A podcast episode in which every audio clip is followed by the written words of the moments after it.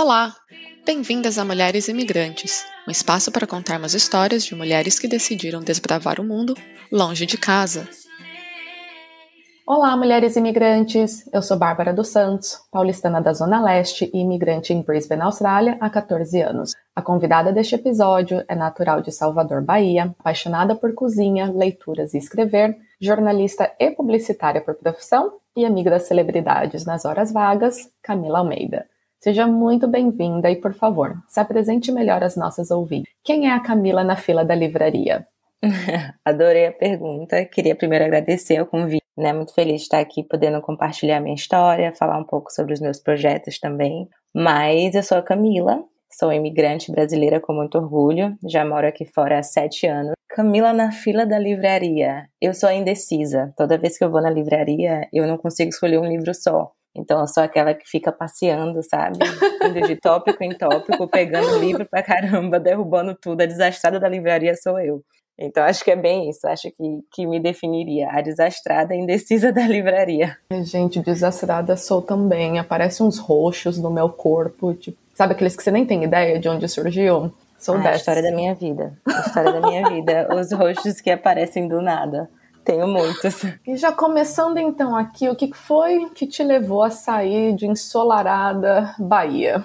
Né? Todo mundo faz essa pergunta e exatamente desse jeito. Mulher, como é que você sai de Salvador, do sol, da praia, pra ir parar em Londres?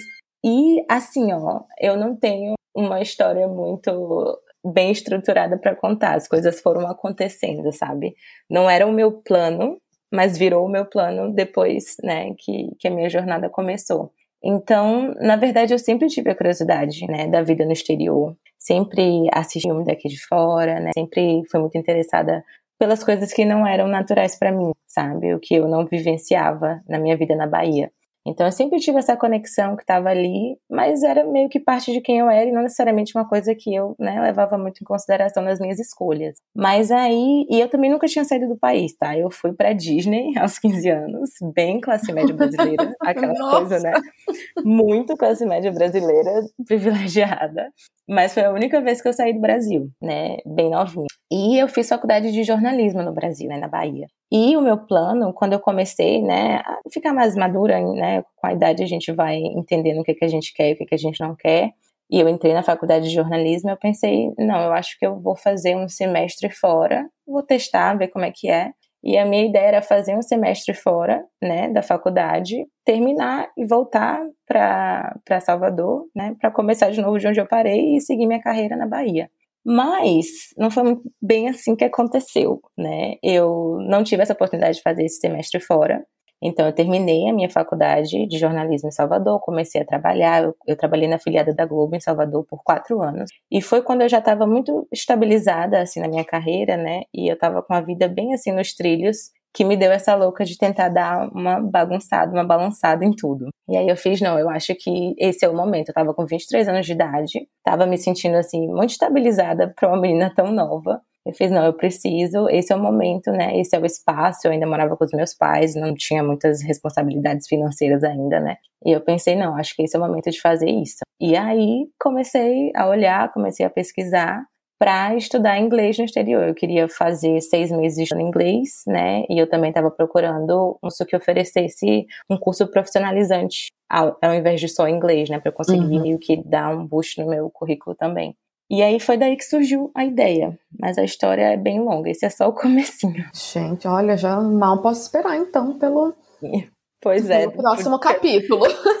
mal sabe, mal sabe. Mal sabia eu naquela época, né, também, do que que ia dar. Então foi uma coisa assim, né, que eu fui indo. E é estranho porque eu sou uma pessoa que eu planejo muito, eu gosto de planejar lá na frente. Mas a vida tá sempre mostrando pra gente que não adianta tentar ter o controle de tudo, porque a realidade não é essa, né? As coisas vão acontecendo e você vai se adaptando. Então eu vim né, para Londres. É, eu escolhi Londres por causa da facilidade do visto, né? Era menos complicado do que um visto para os Estados Unidos, por exemplo, que era a minha ideia inicial.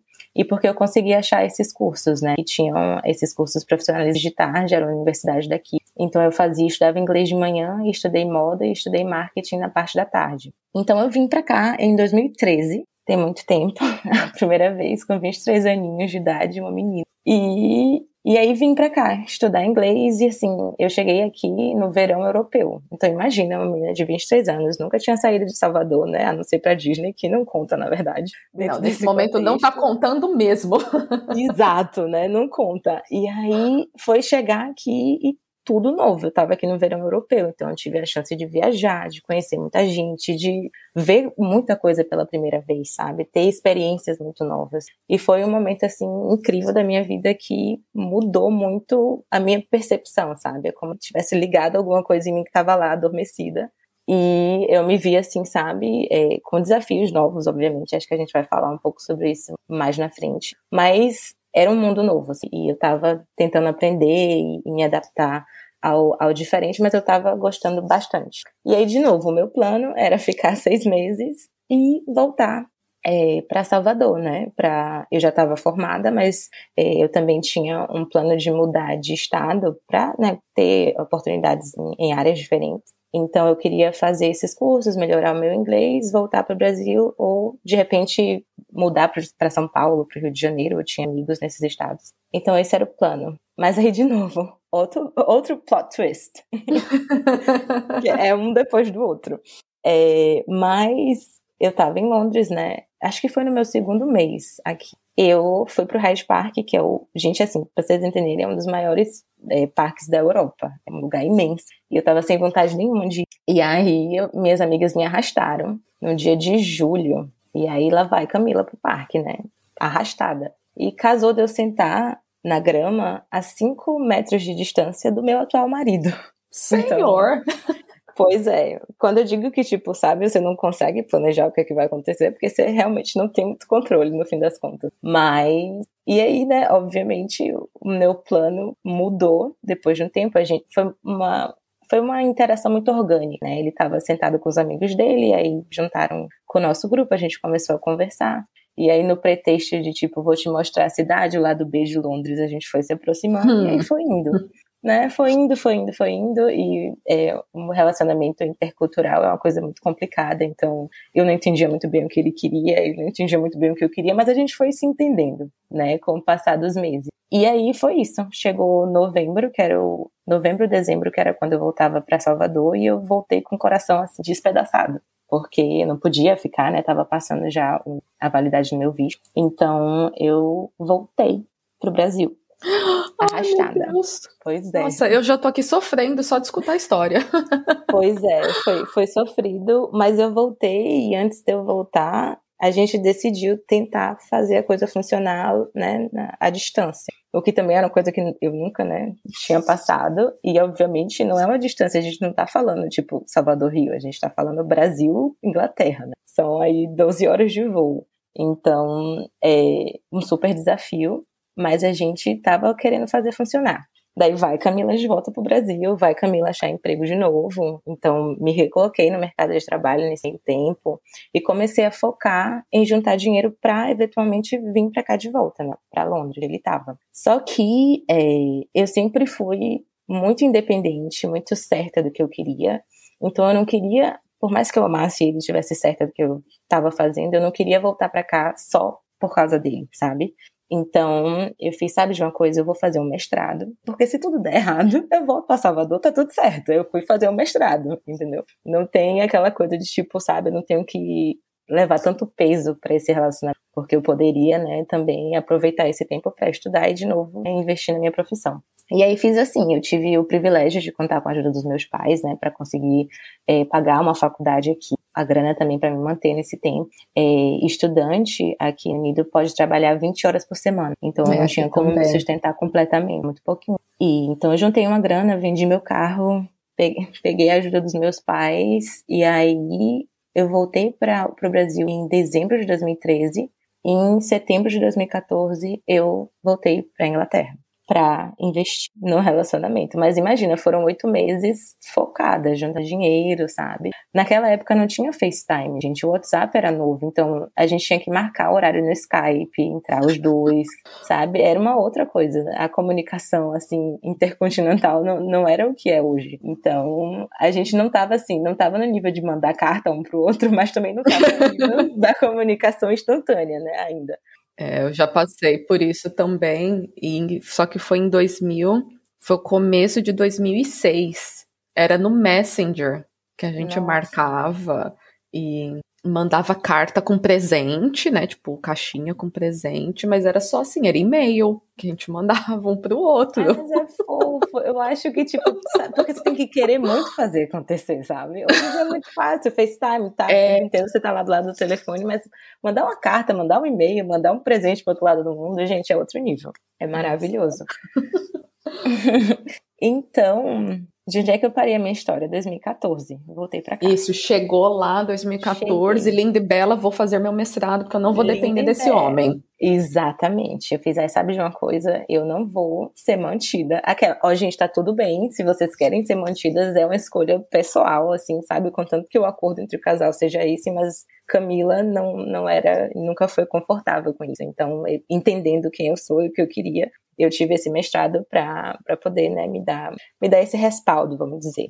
Uhum. E aí vim pra cá, né? E aí, e quando você sai do Brasil, as pessoas. É que eu, eu vou falar um pouco disso mais adiante, mas tinha uma pressão muito grande. Mas e trabalho? E o que você vai fazer? E você vai aceitar subemprego? E se não der certo? As pessoas, sabe, perguntam essas coisas como se você tivesse que ter o plano já todo feito naquele momento. E eu só sabia que eu ia tentar esse relacionamento e que eu ia fazer o meu mestrado. Era, a resposta que eu dava era sempre essa, tipo, esses são os planos, eu não sei. Quando chegar lá, eu vejo o que, que acontece. E aí fui eu, né? Cheguei aqui, é, comecei o meu mestrado. A gente morou junto desde o começo, até porque eu apliquei para o de união estável quando eu terminei o meu mestrado. E aí, pra te dizer a verdade, Bárbara, eu fui tendo sorte, assim, sabe? Eu sei que eu trabalhei bem pesado para as coisas que eu tenho hoje, mas eu também tive muitas oportunidades, graças às deusas que chegaram no meu colo. Então, eu fiz o mestrado.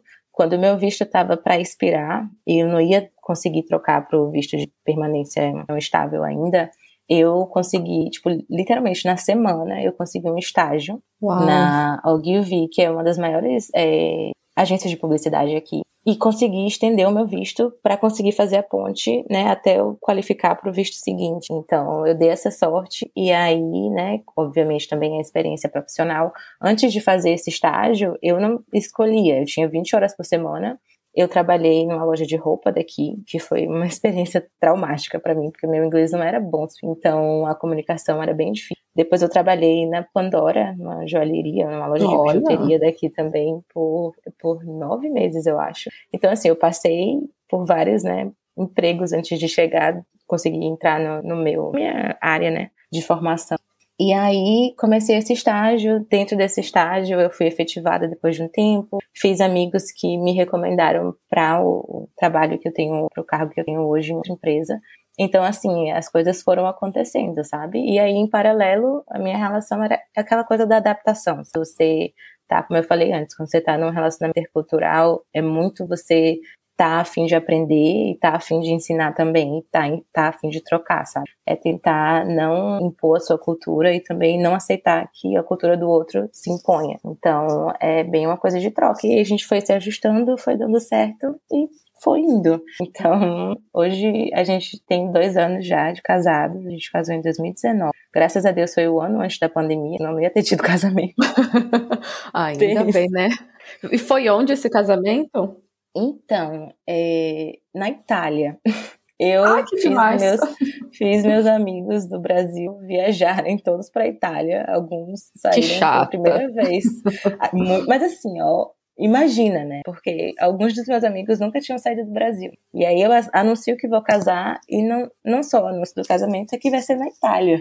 E assim, se virem porque eu quero vocês lá. Minhas madrinhas, as quatro eram brasileiras e estavam no Brasil. E fiz, ó, você não tem a opção de não vir? Então, assim, dá o jeito e vem pra me ver casar. Mas no final super rolou e foi uma celebração muito bacana. E eu acho que ter tido a oportunidade também de juntar a minha família no Brasil, os meus amigos com a família dele daqui, né? Porque é muito difícil disso acontecer de novo nas nossas vidas. E, e ter todo mundo junto, interagindo, né? Tinha a barreira da língua, meu pai e minha mãe não falam inglês nenhum, os pais dele não falam português, mas todo mundo se entendeu. né? E foi super bacana. Então, é, hoje estou casada na Inglaterra. Quem diria? Nossa, gente, pra quem. Não, é o famoso eu vou passar seis meses fora, né? a Exato. maioria das pessoas, eu inclusive sou uma delas, que veio falando: eu vou passar seis meses e eu volto. Mas aí a vida vai jogando as coisas na gente, a gente tem que né, lidar.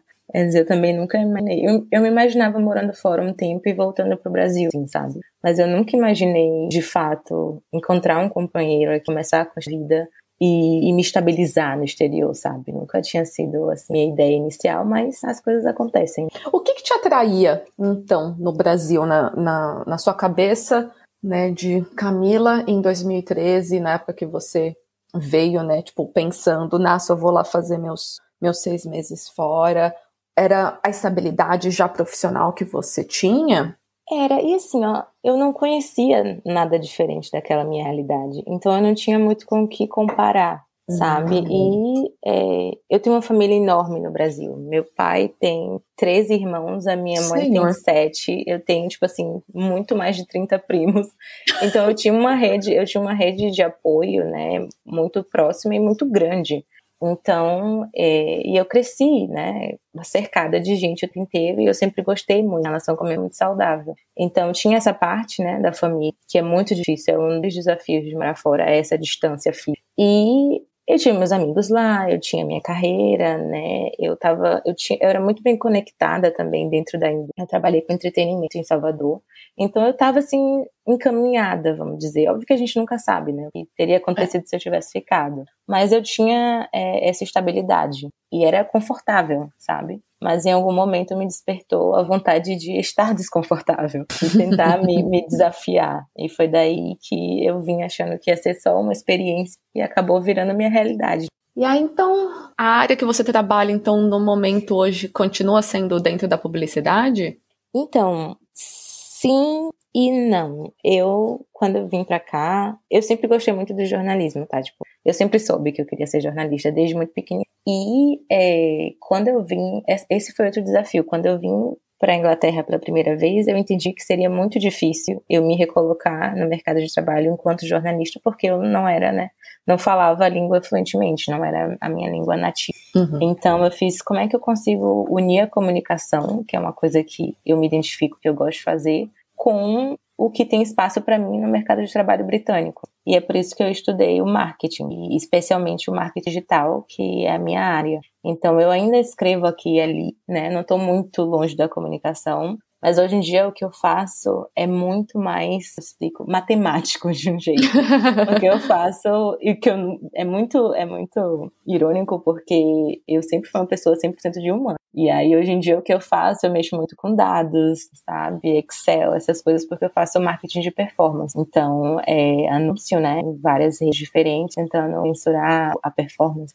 É, e eu trabalho para, talvez você tenha ouvido falar, porque imigrante não ouve falar, para TransferWise, que é uma Olha, que Isso. bacana. Eu acabei me juntando com mais imigrantes. A empresa inteira é muito cheia de imigrantes, porque né, a gente entende é, as dores de mandar dinheiro pra, de volta para o Brasil. E aí eu quando eu entrei na TransferWise, a minha área era mais de business, né? Tem uma parte do grupo que é voltada para a empresa. Uhum. Mas depois, de novo, as minhas raízes me chamaram e hoje em dia eu faço marketing de performance para o mercado latino-americano, o que é maravilhoso, porque eu ainda estou em contato de um jeito ou de outro com o mercado brasileiro, o que para mim é muito legal. Mas é assim, as coisas foram acontecendo. E o interessante é que as pessoas me perguntam: ah, mas você ser brasileira não te atrapalhou em conseguir emprego é, na Europa? E eu entendo essa pergunta, faz todo sentido se a gente né, começar a entender todas as problemáticas ao redor da imigrante brasileira e como a gente é vista aqui fora. Mas eu tive muita sorte porque o primeiro estágio que eu consegui na UGV eu consegui por ser brasileira e por falar português porque era para fazer pesquisa de mercado no mercado latino-americano e no Brasil. E depois também, quando eu cheguei na TransferWise, eu tive essa oportunidade de focar no mercado latino-americano e falar português e ser brasileira, na verdade, me ajudou. Né, na minha carreira aqui fora, o que é uma coisa que eu sou muito grata por ter acontecido. Nossa, escutando isso, parece que eu estou escutando uma amiga minha falando. é, jornalista é, em Londres também, e ela tinha passado uma tem né, ela teve uma temporada em Londres, depois né, ficou uns anos viajando, ficou um tempo aqui na Austrália e quando voltou para Londres, já não tinha né, mais seus vinte e pouquinhos anos, queria se né, colocar profissionalmente aí, e ela pensou também exatamente a mesma coisa, tipo, tá, tô tentando aqui me colocar no mercado e não tá dando certo. O que que eu tenho ao meu favor, então? Bom, eu falo português, eu não sei o que, então vou procurar por alguma vaga que precise disso, né, e usar isso como aliado, né, e, e foi daí que, porque, né, é tão difícil ter a primeira, é, não, profissão, a primeira vaga, né, naquele país, porque todo lugar pede experiência. Só que você não tem experiência local. E é como que consegue experiência local? Arranjando trabalho, mas a gente não consegue. Aí fica né, naquela, naquele uhum. círculo vicioso e, nossa, ela fez também. Ela conseguiu a primeira vaga dela por ser brasileira.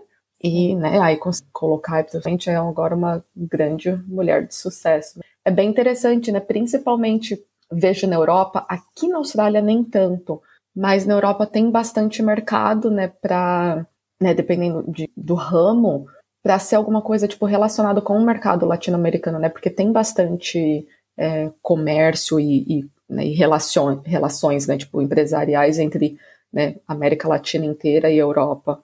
Eu acho que também a indústria, né? A indústria da publicidade tem mais migrantes, tem mais que não uma primeira, acho que é muito mais natural. A experiência de outras amigas que têm outras indústrias, vamos dizer, saúde é bem diferente. Uhum. Não tem, não é tão normal ter tantos imigrantes. A maioria realmente fala inglês. Mas acho que dentro da publicidade, isso é muito baseado na minha experiência. Eu sempre trabalhei com. Era muito raro eu trabalhar com inglês nativo, na verdade. Uhum. Era sempre, era sempre uma mistura de imigrantes de lugares diferentes. Não tão imigrantes da América Latina, mais europeus, para dizer a verdade, o que faz todo sentido, né? Porque é muito mais fácil para um europeu vir para cá. Mais é, imigrantes. Mas é, como você falou, eu acho que depende muito da, da indústria e a gente tem que usar né, a nossa língua, o fato que a gente fala duas línguas ao nosso favor porque as pessoas às vezes, e, e, eu recebo muito depoimento na página do Brasileiras falando né, da dificuldade de entrar no mercado de trabalho, da insegurança no idioma. E eu sempre digo, gente, o cérebro bilíngue é incrível. Você consegue viver numa língua que não é a sua. Então você na verdade, está em vantagem se você se compara com nativos, sabe? Eles jamais conseguiriam fazer isso, a maioria deles. Jamais conseguiriam trabalhar, viver, se colocar no mercado de trabalho numa língua que não é a língua nativa deles. Então, na verdade, a gente tem que se celebrar, né? que reconhecer que, na verdade, a gente é muito forte e muito capaz por conseguir né, fazer tanta coisa numa língua que não é a nossa, o que é muito difícil. É um super desafio. Eu fico sempre muito impressionada com tantas mulheres que conseguem fazer isso e muito mais sabe, do Brasil. Com certeza. Bom, você já deu um, um gostinho da o que ia ser a minha próxima pergunta. Bom, você tem uma conta no Instagram e um site hum. chamado Brasileiras do Mundo. Tenho, tenho Brasileiras Conta do Mundo. Pra gente, o que, que, é? É aí então que você deixa a sua veia jornalística solta é para escrever um que... pouco mais? É aí que eu volto para as minhas raízes do jornalismo. Acho que é bem isso mesmo. O Brasileiras, então, na verdade, essa insatisfação, esses meus questionamentos ao redor da imigração sempre existiram, mas eu não falava muito sobre. Eram questionamentos muito meus comigo, que eu falava sobre, sei lá, na terapia, mas que eu não discutia sobre, assim, né, para um público maior. E aí tinham dois problemas muito óbvios para mim. O primeiro era o estereótipo da brasileira imigrante, né, que é hipersexualizada, que é que vem para cá catar marido, que é objeto do desejo dos outros, ao invés de uhum. ser só uma pessoa individual que merece respeito. E tem o outro lado disso, que é o estereótipo dos imigrantes na perspectiva de quem fica no Brasil. Então, o estereótipo das pessoas do Brasil é com quem escolhe morar fora, porque associam a imigração com abandono, com fuga, com não ligar para a família, enfim, um monte de coisa que, que assim, é, é muito prejudicial para nossa saúde mental, sabe? Mas que é um estereótipo e acontece sim da gente se encaixar nesse, nessa expectativa de quem. E até a romantização também, né? Exatamente, Tem muita romantização. As pessoas, que a gente tá linda e, e rica e, sim. nossa, né? Tá, tá tudo ótimo. Tem muito isso, eles não têm muita ideia da, da experiência migratória, né? Então, como o brasileiro tem muito a, a síndrome do vira-lata, eles acabam romantizando tudo que não é brasileiro, né? Então, se você tá morando fora, pô, tá bem de vida, tá ganhando bem, sabe? E não é, a imigração tem um lado B muito forte. Então, o que eh, as pessoas consomem no Instagram, o que os influencers postam, aquilo ali é só uma realidade paralela do que realmente acontece, sabe? Quando não tem uma câmera apontando para você e tirando uma foto. É muita luta, eu digo, sempre. Mas então eu tinha esses questionamentos, né? tipo, eu queria muito desconstruir esse estereótipo de que brasileira imigrante tem que ser hipersexualizada, tem que ser objetificada e vem para cá para roubar marido. E, isso é muito estranho. Eu digo isso porque eu já escutei isso. Então não, não é uma perspectiva minha, mas é o que me foi dito e, e foi validado por muita gente. Então eu acho que eu comecei a ter essa insatisfação, né? Eu entendia que esse era um problema e falava, mas não, é possível que seja só eu. Eu falava com as minhas amigas brasileiras daqui, mas é, eu não, eu acho que eu não tocava muito nessa ferida, sabe? Porque era realmente problemático para mim. E eu fiz, ah, sabe de uma coisa? Isso foi assado em julho do ano passado. Eu fiz, sabe de uma coisa? Tô com mais tempo, né? A pandemia e tudo mais, trabalhando de casa. Eu fiz, vou começar a ver se eu consigo articular essa minha insatisfação de alguma maneira. E eu sempre quis que fosse uma coisa simples, assim, sabe? Eu, se você vê no, nos posts do Brasileiros do Mundo, é sempre uma frase com um texto bem direto e bem ao ponto, porque eu quero que seja uma coisa democratizada, que as pessoas se reconheçam de imediato, sabe? Que entendam uhum. o que, que eu tô falando. E é o que tem acontecido, as pessoas se reconhecem nas coisas que eu publico, porque é a realidade da imigrante que ninguém fala sobre. Então, é, para responder a sua pergunta, fui lá e voltei, mas Brasileiros do Mundo surgiu dessa minha insatisfação né, da imigração, é, da, do estereótipo ao redor das imigrantes brasileiras e do estereótipo de quem sai do país, de quem decide morar fora. Então, assim começou e a coisa foi crescendo organicamente. É, quando eu comecei a publicar essas questões, eu comecei a receber muita história de imigrantes querendo compartilhar a experiência delas e tal. E aí eu comecei a postar algumas dessas histórias, né, pedaços das histórias no, no Instagram. E depois de um tempo eu fiz, não, eu quero fazer um site para eu conseguir contar a versão toda, sabe? Porque algumas histórias, assim, eram muito ainda as histórias que, que eu recebo ainda são. Porque mostra, é, tem um perfil no Instagram que fala sobre as situações de, de abuso, sabe? São mulheres compartilhando a, as dores delas, as situações de abuso que, que elas passaram. Mas eu, eu, eu, decidi fazer o outro lado no Brasileiros do Mundo. Eu queria contar histórias de superação, histórias motivadoras, inspiradoras. Então, eu criei esse site para publicar essas histórias. E aí, além das histórias, eu criei um projeto que chama o Projeto Conte com Elas, que é basicamente uma rede de mulheres imigrantes que já estão estabilizadas no exterior, que se colocam à disposição de quem está no Brasil, de mulheres que ainda estão no Brasil, querem migrar, mas não sabem por onde começar. Então, tenho contato dessas mulheres, as pessoas entram em contato com elas, né, para perguntas ao redor da migração, da adaptação, e tem tido uma resposta muito bacana. As pessoas entram em contato e as que fazem a mentoria são maravilhosas. Eu sou super grata por terem, né, dado esse para que gente que elas nunca viram na vida entrassem. E aí é isso, hoje em dia é uma conta, é um site e é uma rede de apoio. Eu sempre digo que eu não sou dona da razão com as coisas que eu posto no brasileiro, eu sempre quero abrir um debate, abrir um, sabe, um espaço para o questionamento. E é isso que tem acontecido. É, é, bem importante, né, a gente começar a levantar esses pontos é, e esses incômodos que a gente tem e conversar sobre ele, por que, que é incômodo, Sim. né, e, e começar a tentar desmistificar um pouco, né, tanto o que você falou, né, da hipersexualização da mulher e, e da galera que fica, tentar mostrar um pouco. Eu eu falo também um pouco desde o começo do meu podcast que é, a imigração pode ser um processo muito solitário. E muita gente também não vê isso. A gente acaba criando amizades, com certeza, mas uma vez que você já, já é uma pessoa adulta, é mais complicado você criar esses laços né, fortes, igual aquelas amizades que a gente tem desde, tipo, né, dos 10, 15 anos, Sim. ou das amizades que a galera faz na faculdade. Eu não fiz faculdade, então não sei como é que é. Mas eu sei que tem gente que faz, né? e, então, né, pode ser que as, que as pessoas veem né, no Instagram, igual você mencionou, é um recorte da vida, assim como é um recorte da vida de quem está lá. Mas, né, é, é bem é bem problemático mesmo isso da gente só ficar achando que quem está lá fora tá tudo maravilhoso, mas não vê, né, o, principalmente né, no comecinho, quando a gente está lá dividindo casa com sete, oito pessoas, dividindo banheiro com todo mundo, comendo mal porque né, ainda está se estabilizando, não tem emprego direito, é bem complicado. É uma luta, sabe? Eu acho que você tem que fazer tudo isso, que já seria normalmente difícil, mas num contexto que você está distante da sua rede primária de apoio, sabe? Que você está distante das suas referências, distante do que você conhece. Então, é, é importante que as pessoas mostrem um pouco mais de empatia, sabe? Pela experiência dos imigrantes. E outra coisa, as pessoas mudam de país por motivos diversos. A gente não pode sempre achar que foi uma escolha, por exemplo, da imigrante, sabe? Que sofre abuso no Brasil e que uma maneira de né, escapar aquele abuso é mudar de país. Tem uhum. gente que precisa dar uma, uma condição de vida melhor para a família e a única oportunidade para que isso aconteça é saindo do Brasil.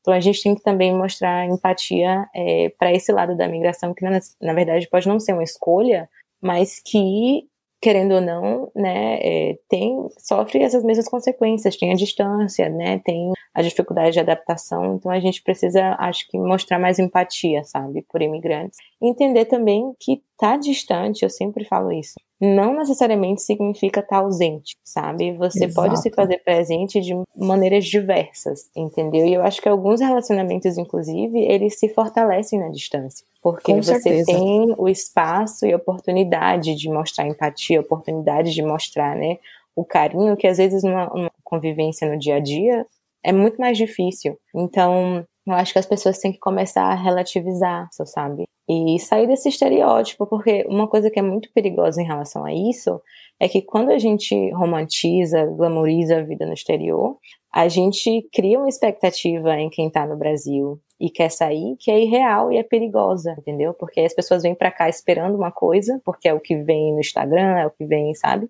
é, com os influencers, e chega aqui a realidade é completamente outra. Então existe também um despreparo de quem está no Brasil pensando em migrar e não sabe exatamente qual que é a experiência, acha que vai chegar aqui e tudo vai ser instantâneo e não vai ser. É, e eu sempre digo, a minha, o meu objetivo com o perfil não é dizer não venha, é dizer venha, mas entenda que é um processo, sabe? Que tem percalço, sim, tem dificuldade, mas que dentro do contexto de cada uma pode valer a pena, sabe? É uma escolha, mas é isso, é isso que o perfil tenta abordar e esse, esse tipo de questionamento é o que a gente foca para criar essa rede de apoio. Vem aqui, informação é poder. Sim, com certeza. Preparo, informação e eu acho que uma das razões pelas quais eu, eu criei o Conte com Elas é porque ter esse primeiro contato com alguém que já mora onde você quer ir é muito importante, sabe? Você já conhecer alguém, é o começo de uma potencial rede de apoio. Então, eu acho que, que também esse espaço é importante, de você conseguir se conectar, sabe? Conversar com alguém que já está é, fora do país em coisas para compartilhar, é interessante. Bom, você também, que né, tem, tá tendo tempo aí, né? Mestrado, terminou aí, trabalho full time, casamento, Aí tava aí na pandemia, ah, não tenho nada para fazer, vou lançar o Brasileiras, mas você também é voluntária no LAWA, né, que é o Latin American Women's Aid, que é uma organização, vamos ver se eu acertei, que é uma organização que presta assistência para mulheres e crianças latino-americanas escapando de violência doméstica. E eu entendo, né, que a gente já conversou um pouquinho sobre isso antes, né, então eu entendo e respeito completamente o caráter sigiloso do trabalho que que elas fazem, né, principalmente por ser é, proveniente de violência doméstica, mas explica um pouquinho para gente, então, o que, que é a LAUA, qual que é o trabalho, né, que, que é feito de assistência e também como que você se tornou voluntária com elas. Tá, então, é, o meu voluntariado com a LAUA, na verdade, terminou em maio desse ano, por conta da pandemia. Eu vou explicar, eu vou explicar o, o porquê. É, então, essa insatisfação, né, essa vontade de de estar tá conectada com a minha comunidade, com as coisas que eu acredito, surgiu em mim no começo do ano passado. E eu fiz, não, eu preciso, né, eu preciso contribuir, eu preciso dar de volta. Sabe aquele, aquela vontade de, tipo, de passar adiante? Eu comecei uhum. a ter isso. E eu sabia que eu queria focar na comunidade imigrante brasileira, porque eu sabia que eu tinha algo para contribuir. Então, o Brasileiros do Mundo não existia ainda, era só um questionamento na minha cabeça, não tinha feito nada sobre. E aí eu comecei a pensar, não, vou fazer um voluntariado. Minha empresa, eu tive esse espaço, né, de, de fazer um dia na semana um voluntariado. Eu é, concordei com, com o manager para que isso acontecesse. Eu fiz, não, eu quero fazer um voluntariado e eu quero que seja focado na comunidade brasileira. E aí fui pesquisar. E aí eu encontrei a Laura. E eu fiz, não, tipo, perfeito, é exatamente o que eu quero fazer, eu quero contribuir de alguma maneira para essa organização, porque eu acho que tem uma missão muito importante, que é exatamente o que você falou, de dar ajuda e suporte para mulheres que imigrantes, né, latino-americanas, que foram vítimas de violência doméstica, então que estão aqui numa situação de extrema vulnerabilidade. E aí me inscrevi né, para ser voluntária. E aí, dentro da LAU, você pode é, fazer voluntariado em várias áreas diferentes. Eu poderia ter feito marketing, eu poderia ter feito social media, eu poderia ter é, feito mentoring, que é uma coisa mais voltada a imigrante que não necessariamente sofreu violência, mas que precisa, né, de, de reconstruir sua autoestima, de se conectar com a cultura e tudo mais. Mas eu casei de fazer é, a parte mais intensa, assim, da Laua, que é o apoio direto a essas vítimas. Uau. Então, a Laua tem uma, tem duas localizações em Londres que elas é, abrigam essas mulheres. Então, se é uma mulher latino-americana, normalmente é em situação irregular, né, que está em Londres e sofreu abuso, não tem para onde ir, é, elas oferecem esse abrigo, né, para essa mulher e para a criança, se tiver criança vida, enfim. Então, é um trabalho, na verdade, muito bonito e muito, assim, importante, sabe? Se não fosse a Laura, muita mulher ia estar em situação de, né, na rua, sem apoio nenhum. Então, é, eu casei de ir na verdade, né, a gente passou por um processo de entrevista e tudo mais, e eu casei de ir para essa área, que era a área do suporte direto. É, a Laura tinha, uma vez na semana, drop-in, que é basicamente uma sessão aberta, portas abertas do escritório, para essas mulheres aparecerem né, uhum. e serem atendidas uma depois das outras para poder a gente dar suporte no que elas precisassem. E na verdade, por causa da pandemia, e essa é a razão do meu, do meu voluntariado ter terminado mais cedo do que devia, é, eu cheguei a fazer três sessões porque, né, um dia cada semana foram três semanas, é, com essas mulheres, e depois a pandemia chegou e como a minha área era a área presencial, eu não tinha como oferecer suporte. Se você parar para pensar, muitas dessas mulheres não têm acesso, né, à internet, ou, obviamente, não, não se sentem seguras para falar sobre dentro de suas casas. Então, era realmente um serviço presencial. E foi assim uma experiência que me abriu os olhos. Eu já eu sempre reconheci muito meu privilégio, mas dentro daquele contexto eu entendi ainda mais o abismo que tinha entre a minha experiência e a experiência de, eu não vou dizer maioria, porque eu não sei estatisticamente falando, mas de muitas mulheres, né, que são exatamente iguais a mim, sabe? Eu sou uma mulher de cor latino-americana que veio morar fora. E eu vi que muitas mulheres dentro, né, que estão nesse mesmo, têm as mesmas características que as minhas, é, passam por dificuldades reais, assim, sabe? Que são dificuldades, é, eu não estou falando da barreira da língua, eu tô falando de sobrevivência, sabe? Que é uma coisa muito mais intensa. Então, eu fiz algumas dessas sessões com uma mentora, né, já estabilizada dentro da, da Laua para conseguir me dar o direcionamento, e a gente também fazia sessões, eu e ela, depois desses drop-ins para eu conseguir, sabe? Porque mentalmente falando é uma coisa muito pesada, tá? Para eu conseguir falar sobre e estar tá num estado mental ok para continuar. Mas é, eu ajudei, e aí a ajuda vai de tudo, assim, eu, eu ajudei mulheres a matricularem os filhos nas escolas porque não, elas não falam a língua, não escrevem na língua, então precisam desse apoio. Ou é, mulheres em situação irregular, a gente coloca elas em contato com advogados, né, prestam serviços gratuitos para ajudar na documentação. E mulheres que querem só falar sobre, sabe? Mulheres que querem desabafar, que querem saber como conta com ajuda, mulheres que não estão preparadas ainda para sair de casa e precisam daquele empurrãozinho para dizer vem para cá que você está segura com a gente. Então, foi uma experiência assim e foram só três semanas, tá? E foi uma experiência que mudou o meu entendimento da experiência migratória completamente, sabe? Eu consegui entender o quão diversa pode ser essa experiência. Deve também ter plantado a sementinha do para você também criar, né, a brasileiras, a, a página, eu porque não realmente certeza. só é, nossa, eu não consigo nem imaginar porque de saber as histórias, né, desses casos que de abuso e violência que mulheres sofrem, já é pesado. Mas de eu tentar imaginar o que é, tipo, nesse sentido, né, de você estar lá dando suporte para essas mulheres, né, tem que ter um preparo também bem grande, né? Tem, eles né, dão algum treinamento ou é só isso que você falou de tipo tá ali com de partner com né, com uma outra mentora lá que vai te mostrando mais ou menos o que é? Não, tem um, tem um treinamento. Eles são bem rígidos também com um tipo de estagiário, de voluntário que eles, que eles uhum. aceitam, né? São, são feita por mulheres, focada em mulheres. Então você precisa ser imigrante, você precisa ser latino-americana. Eu fiz todo um preparo com eles. E uma outra coisa que. Porque, obviamente, quando eu comecei a lidar com essas mulheres, eu queria levar para minha casa, você não tá entendendo? Eu queria dar o dinheiro que elas estavam precisando, sabe? Eu queria ir lá e fazer. Mas eu tive que assinar um monte de coisa dizendo que eu não posso nem dizer meu nome e sobrenome para elas, sabe? Porque acontece às vezes delas Nossa. tentarem, tipo, entrar em contato diretamente e por mim tava tudo bem, eu queria, sabe?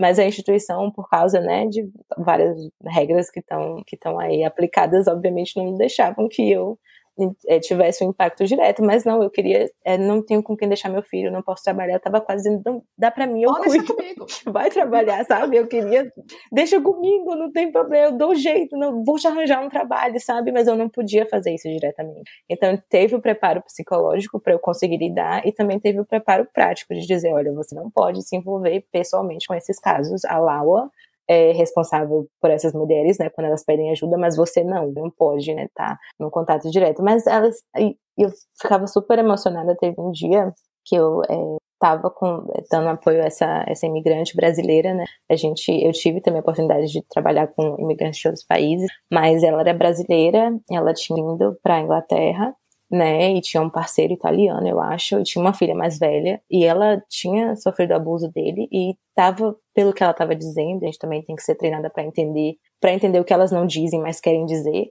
É, uhum. A filha mais velha dela também estava em uma situação de, de vulnerabilidade, sabe? Em relação a esse ah. parceiro, a gente sabia que tinha um perigo ali. E aí eu fiz todo o apoio, né, com ela, a gente fez o aconselhamento, obviamente também a gente oferece, quer dizer, elas oferecem hoje em dia, a gente oferecia quando eu fazia parte, é, a, o apoio psicológico também. Então, pra, né, porque tem mulheres que estão em situação de risco e não, não conseguem, ou elas não conseguem sair daquela situação, o que é muito normal, ou elas não entendem o risco real, sabe? E eu lembro que no final, obviamente, é um serviço 100% gratuito, mas aí ela deixou uma barrinha de chocolate para mim, para me agradecer pela ajuda, e eu chorava.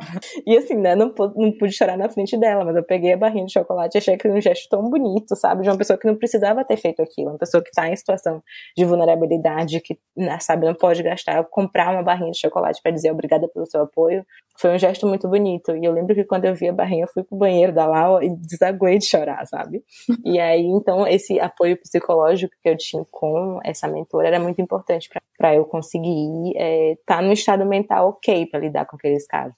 Também para você não, né, não levar para casa no sentido né, de você conseguir chegar em casa e se desligar né, disso, porque né, é uma realidade completamente diferente, igual você falou, né? Senão você se envolve de uma maneira que você quer, você acha que você vai poder ajudar e consertar tudo e todo mundo e não vem cá que né, eu não vou deixar nada acontecer com vocês e é muito triste pensar que, que essas mulheres estão passando por tudo isso mas que pelo menos que bom que elas tenham um, lugar para né, para ter ajuda e que você só tá ali para né, dar essa, esse suporte, essa assistência, mas não está, você não é incumbida né, com essa missão e nem, e nem pode ser.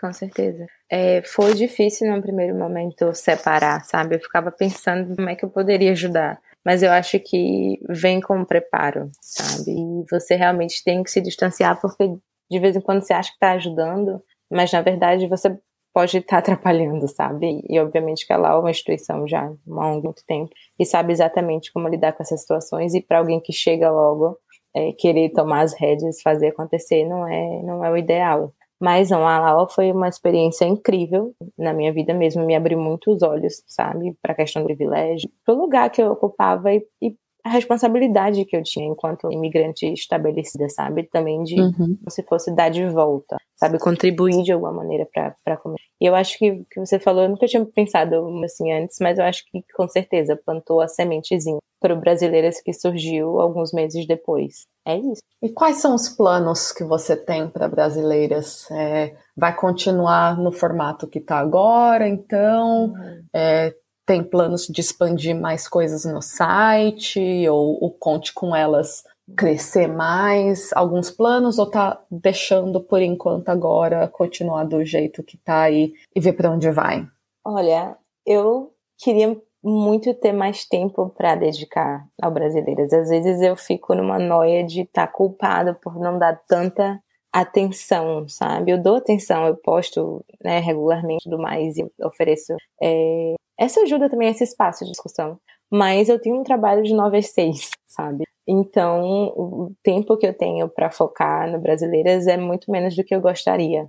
Mas, tendo dito isso, eu sempre eu tava, sempre estava nesse mesmo emprego desde o começo e eu consegui fazer o negócio desandar, sabe? Crescer, eu consegui criar um site, eu consegui estar é, tá na página e, e, crescer a página. Então foi acontecendo muito organicamente e é, eu sou uma pessoa que eu me cobro muito. Né? Tipo, se eu tô fazendo Nossa. alguma coisa, eu quero dar tudo, sabe? 100%. Mas é, eu entendo as minhas limitações com brasileiras, né? Agora eu tenho esse, esse emprego em tempo integral e o tempo que eu dedico é né, limitado. E eu não tenho. As pessoas perguntam, mas você pode transformar isso num livro? E você pode fazer isso e aquilo. Eu não acho que eu tô nesse estágio ainda, sabe? Sim, eu posso qualquer coisa, né? Mas. Exato. Calma. Eu acho que eu também tô no estágio do aprendizado, sabe? É, o Brasileiras, eu tenho é, a sorte de ter seguidoras também muito questionadoras, então eu aprendo muito sabe?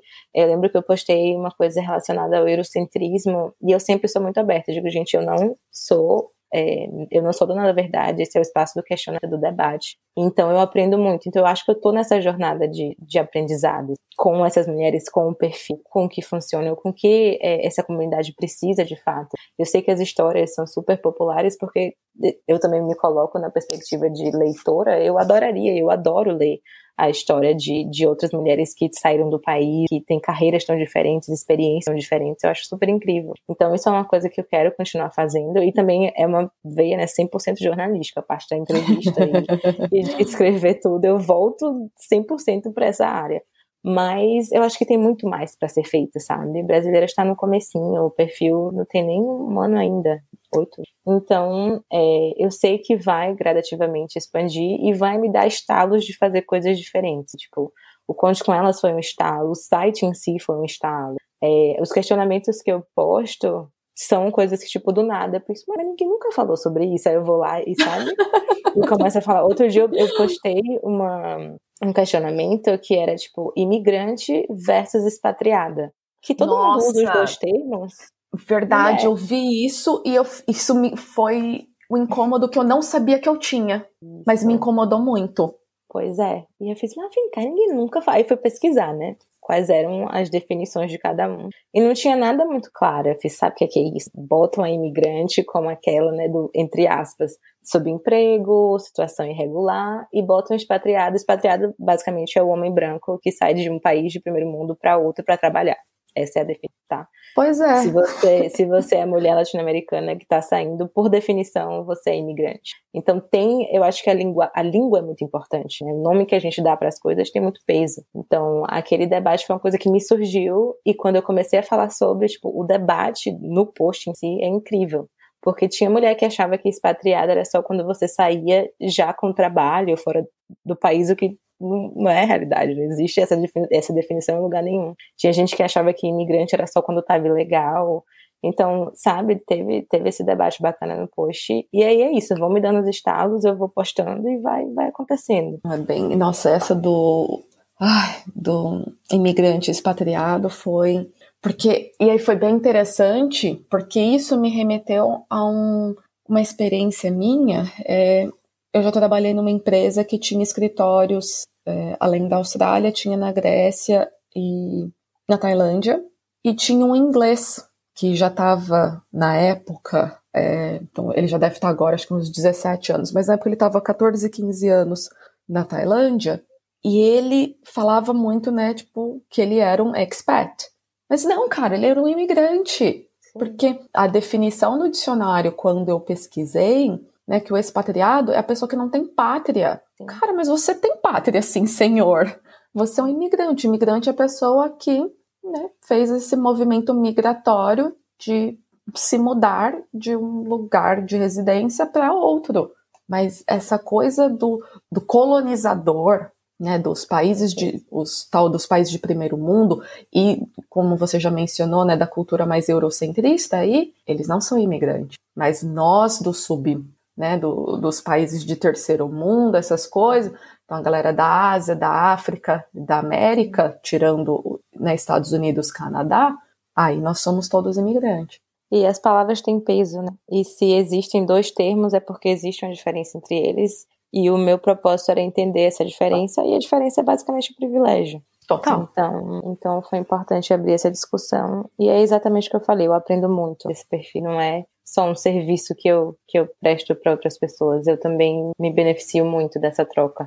Então, é isso. Eu tô super feliz com o acolhimento também de outras imigrantes. Dizer, pô, que bacana esse espaço existe, pô, que bacana que você tá postando esses questionamentos. E, e também é, é, esse é a, essa é a motivação, assim, sabe? Para continuar. Quem sabe, né? Daqui a um ano eu vou ter largado tudo e vou estar tá focando só no brasileiro. Pode acontecer também. A gente nunca sabe. Minha história é toda essa. A gente nunca sabe o que, é que acontece. Verdade. E a gente conversou um pouco aí, mas né, não, não chegou a citar nenhum seu. Desafios que você, Camila, já passou, ou ainda passa, talvez, por você ser mulher e imigrante aí em Londres? Onde é que eu começo? Eu vou te dizer. Nossa! eu vou tentar resumir. Porque, assim, é, para mim, esse desafio começou na primeira vez que eu pisei em Londres, no aeroporto da Inglaterra. Eu tinha 23 anos, solteira, uma mulher de cor, Cheguei na imigração, tudo, meu visto já estava tirado, assim. Aqui a gente pega só o carimbo, mas é, os documentos já estavam todos regulamentados. E eu cheguei na imigração e eles me, o, o tipo de questionamento que eles faziam para mim, a maneira como eles me tratavam, é, eles foram muito. As perguntas eram muito intimidantes, assim, ou intimidadoras. Uhum. Mas era uma coisa que me deixava muito desconfortável. E aí, nesse primeiro momento, eu já entendi que não ia ser uma experiência muito fácil, né? Eu cheguei no aeroporto e eu já sentia aquela coisa não, é, não fui muito bem recebida, vamos dizer assim. E aí não parou por aí. Eles me colocaram numa salinha. Isso eu tava com. É importante dizer que eu tava com tudo, sabe, feito e regulamentado. Tinha a grana que precisava provar para estar tá aqui, tinha passagem de volta, tinha um documento escola. E eles me colocaram numa salinha para esperar checar milhares de coisas. Acho que foram ligar para a escola para saber se, se, se eu estava realmente matriculada. E aí depois abriram minhas malas, as duas malas que eu trouxe. E é engraçado porque Bicho, eu nunca tinha saído de Salvador, nunca tinha ido morar num lugar de frio. Eu trouxe edredom, Bárbara, dentro da minha mala, porque eu não sabia.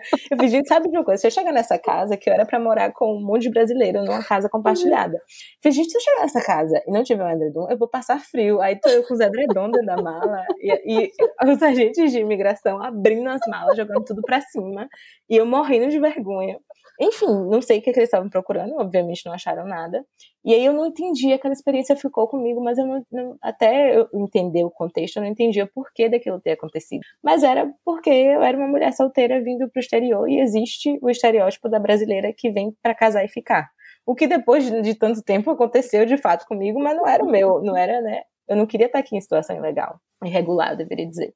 E aí eu já entendi, né, que aquilo ali era a minha realidade. E aí depois disso, foi, né, em diversas ocasiões, as pessoas, quando eu comecei a, a namorar meu atual marido, eu lembro que tiveram alguns amigos dele que super, tipo, me hipersexualizaram, sabe? Achavam que o nosso relacionamento existia porque eu tava na condição de objeto, o que nunca foi verdade. E eu tinha que ficar sempre batendo na mesma tecla e era muito cansativo. E não só dentro do meu relacionamento, toda vez que eu dizia que eu era brasileira, e especialmente, né, a atenção masculina se voltava muito para mim, sabe? As pessoas sempre, tipo, os homens sempre olhavam duas vezes, sabe? Se você fala que você é brasileira, e eu, pô, toda vez que você fala da sua nacionalidade, se você se sentir objetificada, é um saco, é uma merda. Mas acontece, e assim, não parou de acontecer. O que, a diferença é que hoje em dia eu me imponho, né? Hoje em dia, quando eu tenho força, que às vezes eu não tenho saco, mas quando eu tenho força, eu, eu entro no embate, eu falo uhum. por quê?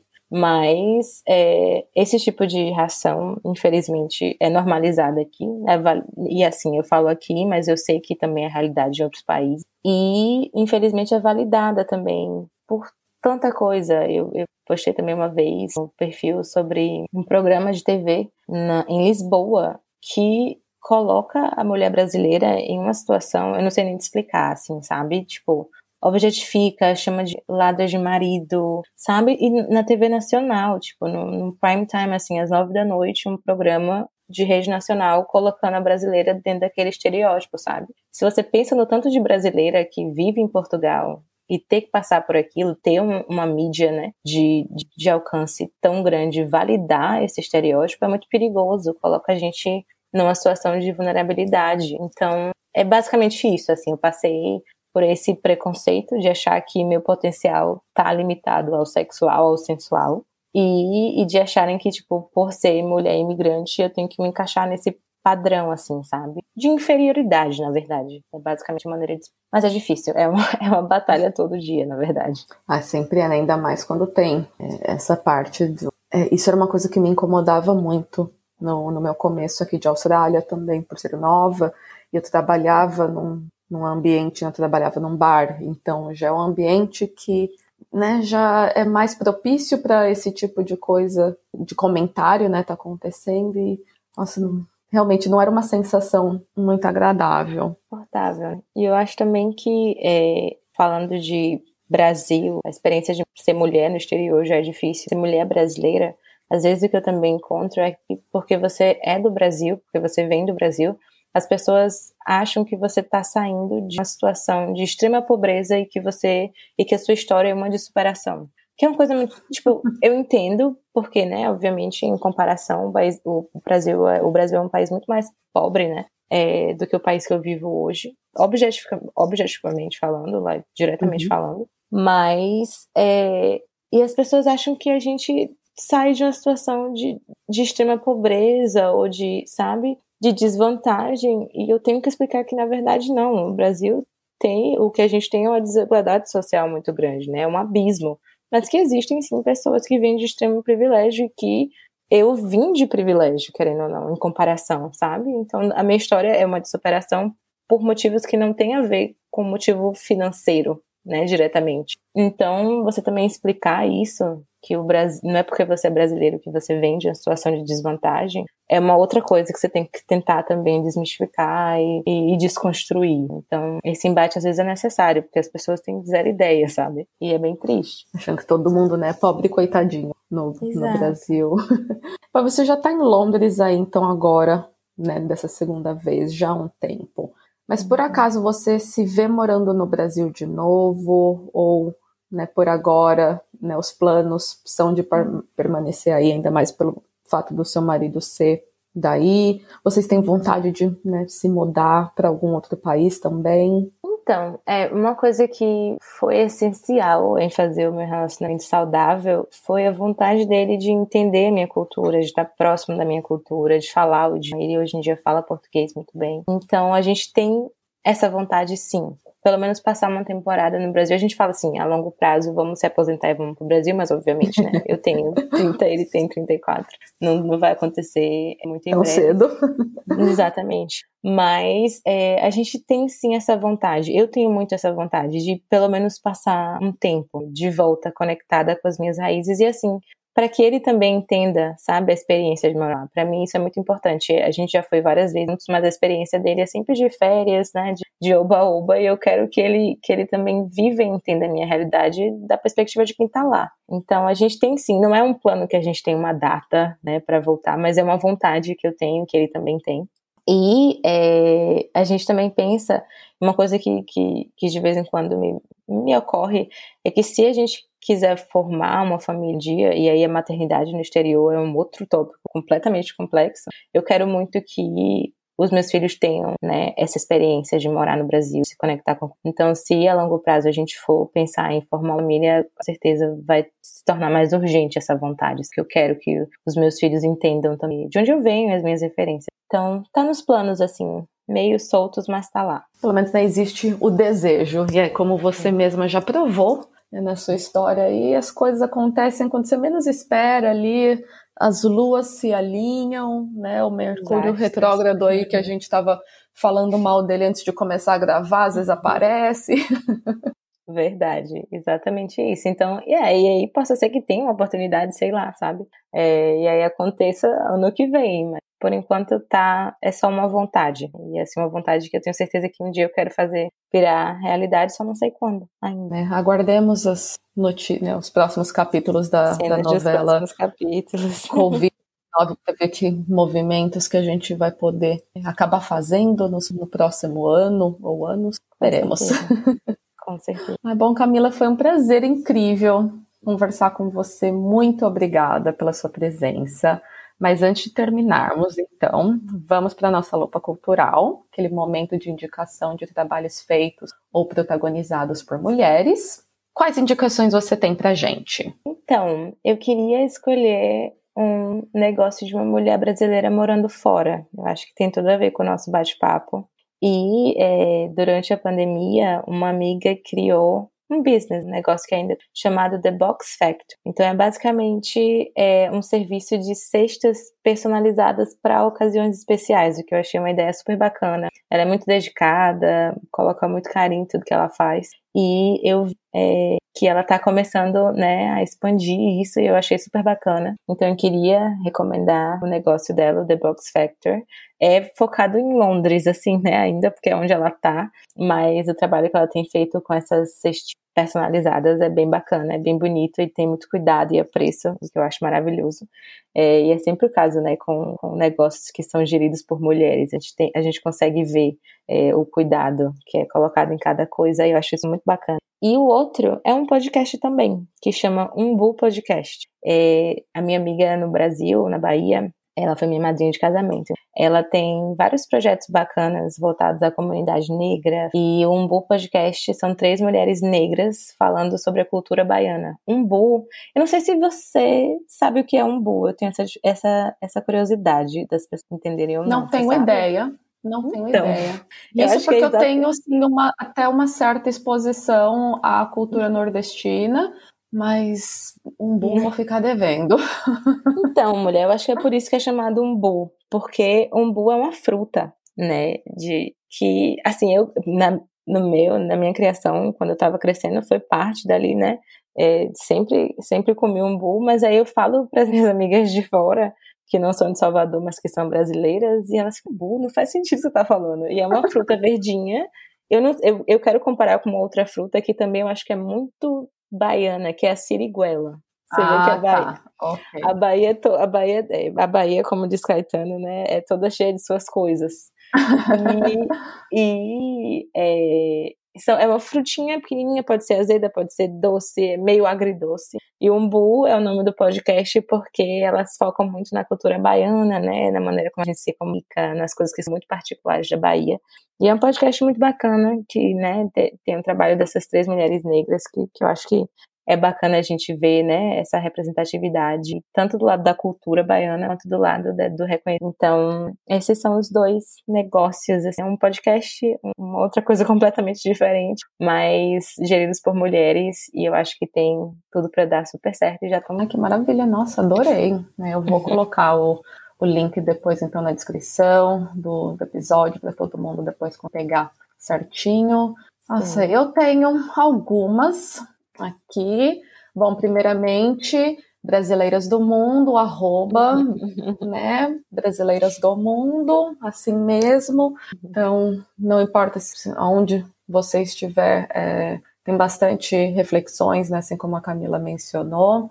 E é bom também para a gente compartilhar com os nossos que estão no Brasil, para a gente ajudar também a tirar essa parte da glamoura, glamourização de se morar no exterior.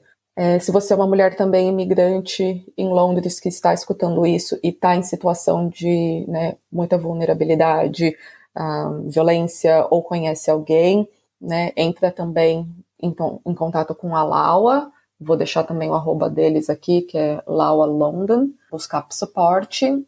Tem um outro Instagram que faz um trabalho também muito bacana, é, parecido, mas diferente com o seu, que é o Brasileiras Não Se Calam. E o trabalho que elas fazem é mais voltado apenas em compartilhar relatos de mulheres brasileiras morando no exterior, mas na grande maioria é, são mulheres que estão em, em Portugal, ela, né, que ela é baseada em Portugal também.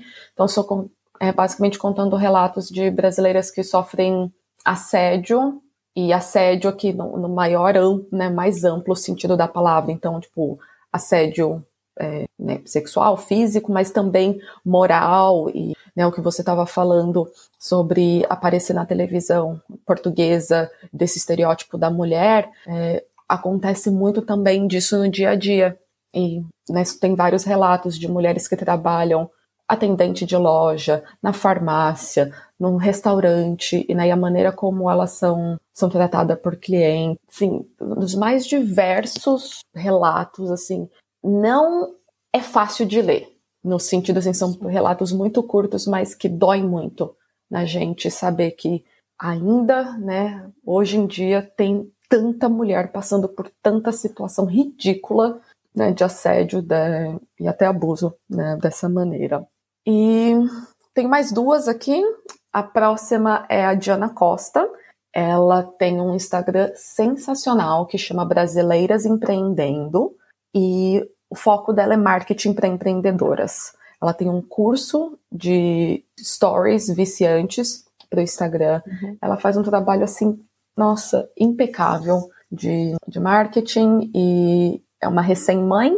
Sim, tem pouquíssimo, tem o que, um mês? Algo do gênero, tá, tá, tá não, quase dois meses, sete semanas, e tá aí navegando a empresa dela com a maternidade e vai continuar, e está continuando trabalhando enquanto tá aí agora, né, vivendo essa maternidade, então, e ela tem várias reflexões bem legais, não é um conteúdo exclusivo no sentido né, de ser só de marketing, mas ela mostra também um pouco de onde ela mora, é, é bem, bem bacana. E por último, minha querida amiga é, Ana Frécia, jornalista, que eu mencionei no, durante a conversa.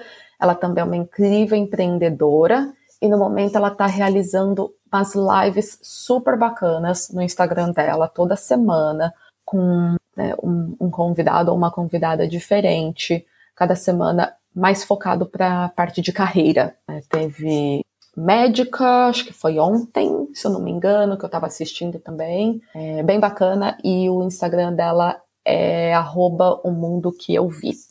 Ui, bom, acabei. Várias indicações maravilhosas. Eu já estava aqui pegando meu celular para seguir todo mundo. Ah, eu posso deixar, eu já mando aqui todo mundo. Vou deixar também certinho todas as é, as arrobas para a gente não ter que ficar aqui né, descobrir o que, que a gente foi falando. Camila, muito Maravilha. obrigada. Gostaria de se despedir dos nossos ouvintes. Ai, que bacana. Imagina, obrigada a você pelo convite. Adorei esse bate-papo. Me deu a oportunidade de revisitar algumas memórias que eu não revisitava há algum tempo. Então, fiquei feliz de, de poder compartilhar é um pouco da minha jornada aqui fora. E é isso, continuando aí com brasileiras juntando as histórias, compartilhando experiências, né, no questionamento e criando essa rede de apoio, né, fortalecendo aí umas às outras dentro, dentro desse espaço que a gente está criando. Mas muito obrigada pela oportunidade, adorei fazer parte e todo sucesso do Muito obrigada, tá vendo agora, já participou de um podcast, espero que abra muitas outras portas para você participar, foi uma delícia. Eu nem senti a hora passar. Mulher, a gente ficou falando aqui é muito tempo, né? Mas, pois assim, é. Muita coisa para ser dita, eu acho. Não, ainda tem muito mais, né? Mas a gente, ainda mais para frente, eu vou criando outros temas, né, no, saindo dessa temática. Foi muito gostoso. Prazer foi todo meu. Obrigada a todas que escutaram até aqui. E caso tenham gostado desse e também dos outros episódios, compartilhe com as suas amigas, familiares, colegas de trabalho e deixe sua review no seu agregador de podcast, para que esse podcast chegue a mais pessoas. E se quiser nos contar o que achou desse episódio, tem alguma pergunta ou gostaria de participar, entre em contato no e-mail mulheresimigrantespod.gmail.com ou para quem ainda não nos segue nas redes sociais, você pode nos encontrar no Facebook por arroba mulheresimigrantespod ou no Twitter por arroba mulherespodcast. Obrigada e até o próximo episódio.